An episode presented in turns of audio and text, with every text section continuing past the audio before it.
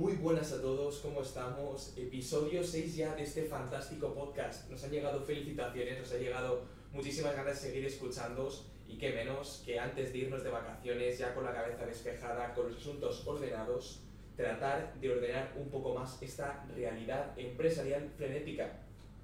Contamos esta vez con eh, Sergio Gordillo una vez más para hablar de, bueno, de crecimiento empresarial. Sergio, muy buenas. Hola Jesús, buenos días y nada, encantado aquí por segunda vez contigo y una forma y seguir sembrando que esto contribuya a compartir conocimiento. Eso es, eso es.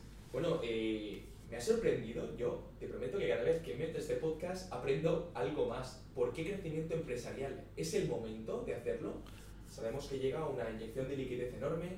Se habla ya de que España va a ser la economía que más va a crecer, estimaciones del Fondo Monetario Internacional del 5,9%. Pero, bueno, conoces tú mejor que yo este contexto en que partimos, esta realidad empresarial española, estos fondos europeos que nos llegan, cómo se van a, capitalizar, si tenemos realmente estructura, eh, empresas para poder aprovecharlos de manera óptima. Cuéntanos, ¿es el momento de hablar de crecer? Bueno, después de un año pasado muy convulso, en el cual mm, al principio sí que hubo un planteamiento, segundo, segundo trimestre, por, sobre todo, de afectación de la demanda y de valoración de la demanda, y que tuvo impactos en el volumen de las, negocio de las empresas, en algunos más, otros menos, y poco a poco esa actividad se ha ido racionalizando y, y encontrándose incluso el último trimestre del pasado ejercicio con crecimiento y este año también un cierto margen de crecimiento de forma generalizada en bastantes compañías. ¿no? Quizás sectores todavía como el turismo o servicios todavía sufriendo hasta que esto se recupere, pero habiendo un marco de volver a ciertas tasas de, del 2019. ¿no? Entonces, bueno, el entorno te va dando ya oportunidades para, para ir encontrando volúmenes prepandémicos y ahora sí que hay un marco desde el punto de vista de la aceleración que ha supuesto el COVID en tendencias que ya estaban de alguna forma latentes, pero que si cabe se han, se han reforzado y que han generado impactos y cambios en el comportamiento del consumidor, que aún no tenemos muy claro cuáles de ellos van a continuar post pandemia y por tanto hay un entorno de cambio convulso que, va a generar todavía incertidumbre en el, desarrollo empresarial. ¿no? Entonces, crecer siempre es oportunidad para ello, si el mercado lo permite. Ahora la propia inercia de recuperación lo va, lo va, derivando y se van vislumbrando los fondos europeos que ya van apareciendo seguramente ya para el otoño, que sin duda van a generar una, inyección relevante de, de, oportunidades en cuanto a cómo deben transformarse la sociedad europea y española respondiendo a los retos eh, y compromisos que, se han ido planteando a nivel medioambiental o a nivel tecnológico y sin duda van a haber oportunidades importantes de, crecimiento por delante, sin duda. ¿no? Pues muy bien, pues de esto que nos comentas, eh, a mí me gustaría saber el cómo, ¿no? esta, esta gran pregunta. Sabemos que hay que crecer, sabemos que llega, llegan oportunidades, pero bueno, eh, necesitamos este expertise, ¿no? Al final, pues pasa lo que, lo que ya pasa una vez en España, que la avaricia rompe el saco y que tener dinero en mano al final nos lleva a tomar decisiones a la desesperada. ¿Qué drivers, qué, qué direcciones deben tomar las empresas para poder crecer? ¿Cuáles se pueden encontrar? Y lo que a mí me parece, vamos, más, más importante, ¿no? Eh, cómo optimizar el aprovechamiento de estos fondos, cómo no malgastarlos, cómo saber invertirlos en aquello adecuado, en aquello que nos va a hacer crecer de manera óptima y que nos va a preparar para este futuro pues, de crecimiento brillante o todo lo contrario, o abocarnos al fracaso. Bueno, ahí me, me, parece muy interesante, de alguna forma, entender que, hay que crecer, sí, pero, ¿no? Que hay una serie de peros o elementos que hay que tener en cuenta para, para que no volvamos a tener lo que fue la, la, primera década del siglo XX, lo que llamaríamos una década perdida, ¿no? En aquel momento España estaba dentro de un boom de crecimiento que casi no éramos conscientes y que muchas compañías crecieron de forma muy relevante pero que una vez llegó la crisis financiera, pues eh, una parte muy relevante del tejido empresarial se fue por el aire, ¿no? Y en qué medida no tengamos la situación de que esta siguiente década, del 20 al 30, eh, sea una, una, época que vaya a haber, pueda haber crecimiento apoyado por muchísimos fondos, pero que no en la década de los 30 nos arrepintamos de no haberla aprovechado para transformar el modelo, eh, modelo de país o en qué medida como empresa, aprovechando la coyuntura para, para, para ser una mejor compañía, ¿no? Porque al final el crecimiento eh, te permite de alguna forma poder elegir, eh, oye, cada vez más con qué clientes quiero estar o no quiero estar. Si no crezco, pues no puedo elegir, así que el crecimiento te da esa capacidad. Además, el crecimiento te reduce las dependencias, de geográficas, de clientes, de, cambios en el comportamiento del consumidor. Al final, si estás, digamos, diversificado, eh, que cambiar muchas cosas para que te afecte de alguna forma relevante. Además, te, te permite mm, ese crecimiento, un mayor tamaño empresarial, que es otro de los retos empresariales de las empresas españolas, porque al final somos la mitad de tamaño de las homólogas europeas y por tanto el, tamaño tiene una relación directa con la capacidad de invertir y la capacidad de invertir es lo que te permite de alguna forma eh, esa situación de, crear nuevas soluciones, de crear nuevas herramientas, de invertir en nuevos eh, canales y por tanto poder crecer a partir de aquí. Y además ese crecimiento te da la capacidad también de tener mayor interacción con el entorno y por tanto tener más puntos de conocimiento de lo que está pasando fuera de ti. Y en este caso tan convulso, tan, tan de contexto tan cambiante, creo que cuantos más eh, boyas o cuantas más informaciones tengamos del entorno diverso, porque estemos en más lugares, mejor preparados tenemos para, para poder responder mejor al entorno. ¿no? ¿Qué nos encontramos? Que en este entorno de oportunidades, bueno, que hay un cambio de contexto empresarial relevante, hablamos de digitalización, hablamos de cambio de modelo energético, hablamos de sustentabilidad, eso sin duda va a generar oportunidades a medio largo plazo, pero creo que hay que elegir bien con quiénes vamos a, a unirnos, ¿no? qué canales o qué clientes o qué segmentos son los que van a ser ganadores de este proceso y elegir muy bien con quiénes vamos a trabajar, que pensemos que van a ser realmente los ganadores de este, de este cambio. ¿no? Eh, y además manejando que el crecimiento básicamente tiene cuatro palancas principales. ¿no? Eh, geográficamente, eh, cómo me expando geográficamente, cómo amplío o incorporo nuevos productos o servicios en mi gama, en qué medida soy capaz de abrirme a nuevos segmentos de clientes, nuevas categorías de clientes, y luego un entorno, digamos casi de omnicanalidad, en el cual tengo que mantener una coherencia en mi comercial, en mi punto de venta, en el online. al final es un entorno de estas cuatro palancas eh, geográficas, cliente, producto, canal, eh, que como no lo gestione bien, puedo meter muchísima complejidad en el sistema y por tanto mm, ser menos rentable. ¿no? Y eso al final puede entrar en una cierta espiral negativa que derive en menos capacidad para seguir invirtiendo en, en estas cuatro variables y por tanto no, no, no, crecer sanamente. ¿no? Y por tanto no ser capaces de, de, llegar al largo plazo y quedarme en este camino de transformación del modelo en el corto. ¿no? Entonces esa situación de, de tantas decisiones que tengo que tomar en tan poco tiempo en estas cuatro variables, eh, geográficas, clientes, eh, producto y, y, y omnicanalidad, que, me puedo equivocar, ¿no? Y por tanto, mm, crecer dentro de una ola, pero crecimiento que no sea sano, ¿no? Y por tanto, ser peor empresa eh, comparativamente con mi competencia, ¿no? Vamos a tirar del know-how que atesora Sergio. Eh, hemos averiguado pues, estos drivers de crecimiento y cómo, cómo atender hacia ellos y cómo ver en ellos pues, las oportunidades que, que tenemos que aprovechar, ¿no? Como consultor, como alguien que ha estado trabajando junto a empresas, que ha estado ayudándolas a crecer bien, explícanos, ¿qué herramientas, con qué herramientas debería contar una empresa que quiera crecer bien? Bueno, pero primero con un marco que creo que es importante, lo hemos dicho otras veces, de pensar en el largo y actuar en el corto. Eso supone, de verdad, tener un marco, una visión estratégica mm, de medio largo plazo, sabiendo que ese medio largo plazo cada vez son ejes temporales más cortos, mm, no más de tres años. Eh, ese marco estratégico tiene que estar definido, estructurado, compartido y objetivado. Y luego, desde el punto de vista del corto, pues una eficiencia absoluta en el uso de los recursos, ¿no? Eh, ser eficiente en los recursos, ser exigente con los mismos, eh, buscar la máxima competitividad de, cómo hacer las cosas, ¿no? Esa doble versión de, casi hablaríamos de Dr. Jekyll y Mr. Hyde, ¿no? Tengo que estar observando el entorno, monitorizando el entorno en cuanto a esa observación de tendencias que me permitan mantener vivo el plan estratégico y que vaya corrigiendo la hoja de ruta conforme vaya pasando cosas, pero luego ser muy exigente en el corto plazo a través de la máxima eficiencia de, mis recursos y buscando la máxima competitividad en todo lo que hago. ¿no? Y también diría una frase que aprendí en la, década perdida anterior, es, es, una frase un poco dura, ¿no? pero aprender a matar a tus hijos. ¿Qué significa esto? ¿no? En un entorno de alta incertidumbre que aparecen muchas oportunidades, es verdad que puedes lanzar nuevas unidades de negocio, nuevas actividades, y, pero tienes que entender que, que, en alguna de ellas o en bastantes de ellas no va a salir bien, ¿no? Por tanto, no empecinarte con la realidad objetiva y en este caso creo que es importante también desarrollar una inteligencia de negocio que te permita medir las cosas, eh, la rentabilidad, el desarrollo, eh, la penetración, eh, estar de alguna forma monitorizando el performance de verdad que estás teniendo con esa nueva actividad que lanzas, para aprender a pivotar rápido, ¿no? Aquello de aprende rápido, decide rápido y falla rápido porque fallar es barato, ¿no? Y en esa situación de haber elegido una opción y aprender a decir, oye, me equivoqué, pero he aprendido con ella. Entonces, eso un poco serían los, las, las, las tres grandes cosas, ¿no? Marco estratégico, eficiencia en los, los recursos a través de la máxima competitividad, eh, monitorizar el entorno para poder adelantarte y actualizar el plan estratégico permanentemente y tener una inteligencia de negocio que permita medir bien las, los desarrollos que estás haciendo. ¿no?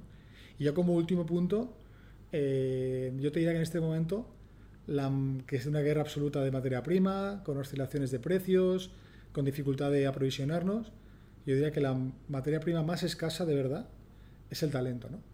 Tanto al final está habiendo otra vez una guerra por el talento para poder abordar todos estos cambios de modelo que están produciéndose. Y creo que es necesario también desarrollar un marco de desarrollo del talento más concreto. ¿no? En cuanto a esa propuesta de valor del talento, que el crecimiento en sí mismo es una oportunidad para el talento para que crezca, y en plan de desarrollo del mismo, plan de captación, plan de retención, plan de desarrollo, que permita de alguna forma tener a los mejores en tu, en tu equipo. ¿no? Y pues sean los principales eh, puntos eh, digamos que creo que tienen que estar. Muy bien, Sergio. Hemos hablado de cómo crecer bien, algo eh, esencial. Nos hemos encontrado también con esta este pequeño obstáculo, esta situación que a largo plazo y bien trabajado y bien escogido, el talento es una parte fundamental. Pero quiero hablar de los riesgos también. ¿Cómo lidiamos con esta complejidad, con estos riesgos que, que nos envuelven ¿no? a la hora de crecer? Especialmente, pues, esta doble variable que creo que ya hemos comentado alguna vez en algún episodio anterior, de eh, pues eso, lidiar con la complejidad pero sin perder rentabilidad. ¿no? ¿Cómo casamos con estos riesgos, especialmente con esta, eh, esta contraposición, esta tiralla floja entre la complejidad y la rentabilidad? Cuéntanos. Bueno, coincidir lo que te, lo que te he comentado. ¿eh? Al final, este marco de tener claro qué quieres ser como empresa, cuál es tu ambición, eh, con qué clientes de verdad entiendes que quieres trabajar y por tanto cómo, eres, cómo ser para ser útil, cómo ser para servir y cambiar, romper el paradigma de cuánto tengo que vender para pagar lo que soy. ¿no? Si cabe esta trampa anteriormente en un entorno de cambio más lento, eh, tardamos más en darnos cuenta. Creo que en este caso sí que hay un entorno tan cambiante eh, que está haciendo que, que, las compañías están dándose cuenta de cómo deben cambiar para ser útiles. ¿no? Entonces, dentro de este marco, como no puedes cambiarlo todo y tienes que tomar decisiones de inversión, incido en pensar en el largo para qué existe como empresa, cuál es tu propósito empresarial, cuál es tu razón de ser, cuáles son esos objetivos estratégicos a medio y largo plazo que quieres alcanzar. Y luego en el cómo, seguramente tienes que pivotar mucho más. ¿no? Y en ese cómo es como de alguna forma vas planteándote cómo transformar tu modelo de negocio para llegar a convertirte en lo que conceptualmente entiendes que tu mercado objetivo espera de ti. ¿no? Y estar pivotando entre esa visión a largo plazo que es razonablemente estable, tu propósito empresarial no cambia, pero sí que vas pivotando, aprendiendo en el, cómo hacer las cosas. ¿no? Y en ese cómo vas de alguna forma eh, redefiniendo tu modelo de negocio, redefiniendo tu estructura organizativa, redefiniendo tu, tu forma de trabajar. ¿no? Y ahí sí que un elemento que, que, antes no he comentado y me parece muy relevante, si acaso incrementando mucho más la transversalidad en las empresas. ¿no? Y para pivotar rápido necesitas que lo que pasa fuera eh, se traslade más rápidamente internamente en la empresa y que haya un replanteamiento del uso de recursos cada vez más rápidamente. ¿no? Nos está ocurriendo ya desde hace un año más o menos la necesidad de poner en marcha proyectos que hacen referencia a planificación de la demanda, eh, o si me apuras, a todo lo que sería la gestión de, lo que llamamos SOP, ¿no? Sales and Operations Planning, ¿no? Cómo acercar posiciones de la actividad comercial con la actividad operacional. Son dos mundos que en el pasado no se han llevado razonablemente bien. Es aquello de que los clientes venden lo que la fábrica no fabrica y los fábrica quiere que los clientes, los comerciales vendan lo que se fabricar, ¿no? Por eso, este momento el mercado es el que es y hay que ese proceso de aprendizaje permanente de dónde hay oportunidades, cómo las capturo y por tanto cómo en función de mis capacidades fabriles, productivas y procesos, qué puedo hacer para servirlas, ¿no? Entonces ese proceso de transversalidad, de comunicación entre departamentos, ¿no? y desarrollar o desplegar herramientas de SOP para que ambos mundos utilicen la misma información, que se incrementen los canales de comunicación y que ambas partes tengan objetivos compartidos, ¿no? Eh, porque al final es lo que permitirá que, que, podamos ir pivotando y cambiando en el modelo de negocio acorde a lo que el mercado eh, plantea o, pone encima de la mesa. ¿no? Yo ya hace tiempo atrás que ya hablaba, hay un libro interesante de estrategia que hace referencia a los océanos azules. Yo ya antes de la, de la pandemia hablaba de los charcos azules, pues si cae más todavía. ¿no? Ahora hablamos de charcos, o puedo hablar de charcos, porque es una incipiente oportunidad eh, que aún no tienes muy claro cómo va a ser grande ese océano y tienes que lanzarte para alguna forma ver si hay agua de verdad o no va a haberla, ¿no? Y eso supone mm, oficio y sensibilidad comercial, pero con datos y con números que permitan medir que ese charco se va convirtiendo en, en un lago y también capacidad de conectar las operaciones, los procesos, para servir rápidamente a esa oportunidad y si es un lago, capturarla rápidamente y si no es un lago, eh, pues de alguna forma ser capaz de, reestructurarte para adecuar tus recursos a otras actividades. ¿no? Con lo cual ese camino de SOP eh, creo que de alguna forma tiene que permitir incrementar la transversalidad y la comunicación entre ventas y operaciones. ¿no? Quiero, quiero aprovechar esto que has comentado ahora que lo mencionas, eh, este SIOP, este Sales and Operations Planification, para eh, aterrizarlo en un caso concreto que hayáis vivido, ¿no? especialmente pues porque creo que es, eh, es relevante ¿no? entender cómo en las empresas, en el día a día, especialmente pues ahora con todo el tema del COVID, les ha ayudado esta comunicación, esta eh, conexión entre comercio, entre comerciales, perdón, y, y operaciones y, y, cómo fue, pues ¿no? un poco la, la resolución que tuvisteis, ¿no? ¿De qué casos nos puedes hablar que hayáis trabajado directamente dentro de la casa de Improven? en el que utilizar, tenéis que utilizar esta herramienta y por qué es que es relevante, ¿no? especialmente ahora pues eso con, con este contexto en el que eh, nos estamos jugando el cuello ante tanto cambio, tanta incertidumbre y ante esta inyección.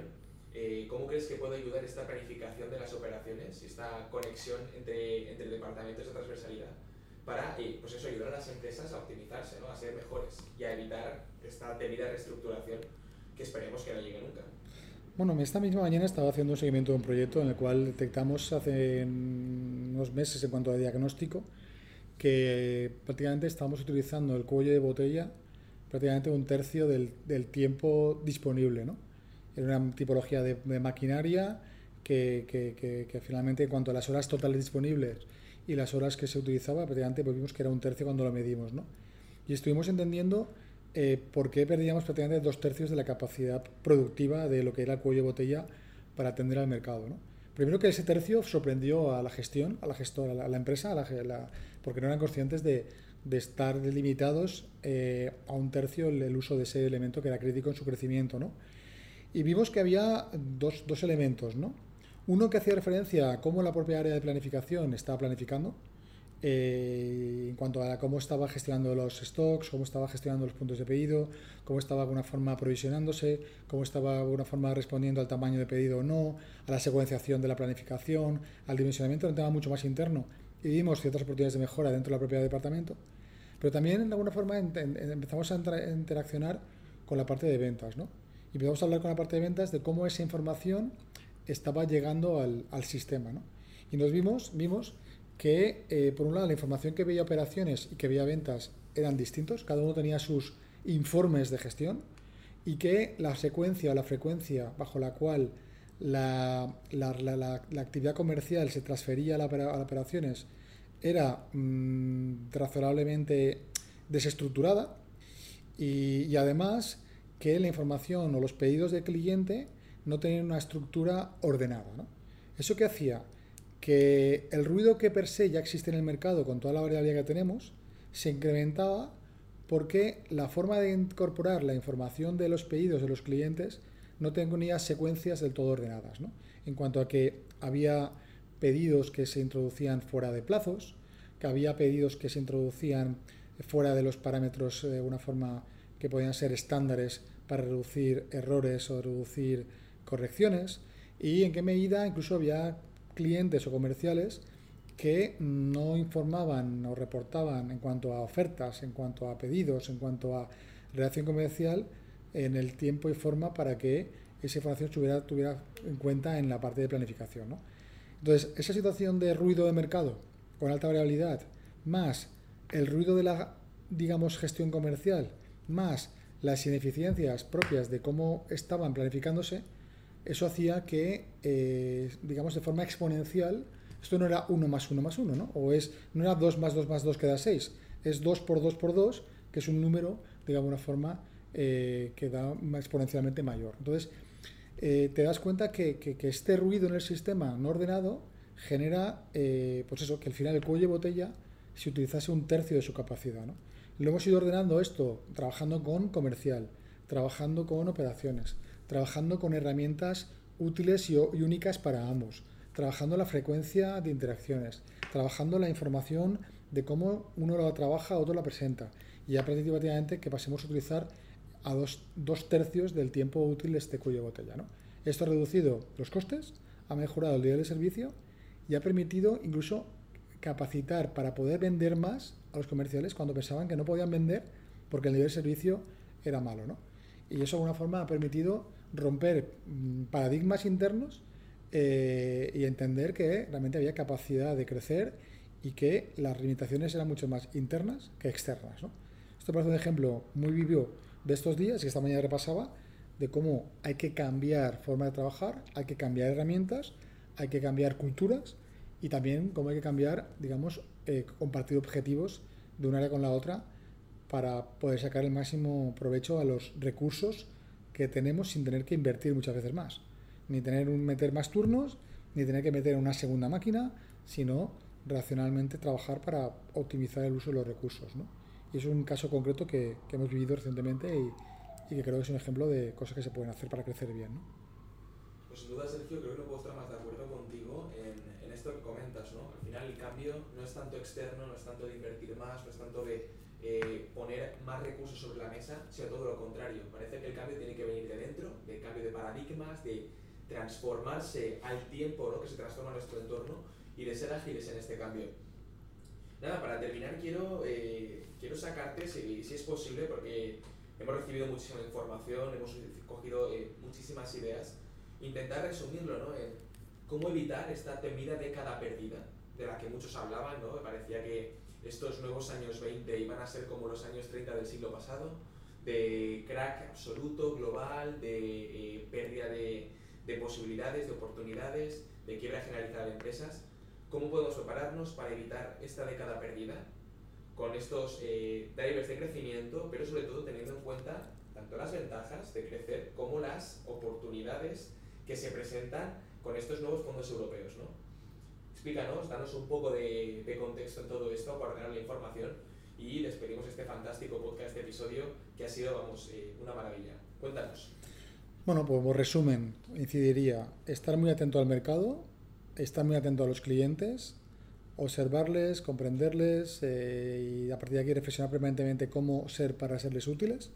En este marco, tener muy claro el propósito empresarial y por tanto esa visión empresarial este marco estratégico, que estando observando el entorno permanentemente para ir ajustando la hoja de ruta conforme el entorno va cambiando, siendo muy exigente con el uso de recursos, monitorizando permanentemente la rentabilidad de los mismos, para, como decía antes, aprender a parar aquello que no tenga sentido de forma rápida, con lo cual estructurar bien la información interna y externa, monitorizándola en tiempo real, para que de forma objetiva permite tomar decisiones y mm, desarrollar una propuesta de valor al mercado que atraiga no solo al cliente, sino al talento, para que podamos darle oportunidades de estar en un entorno dinámico, flexible, ágil, con oportunidades porque la empresa crezca y porque tengan un lugar que puedan de alguna forma desarrollarse en todas sus competencias y capacidades.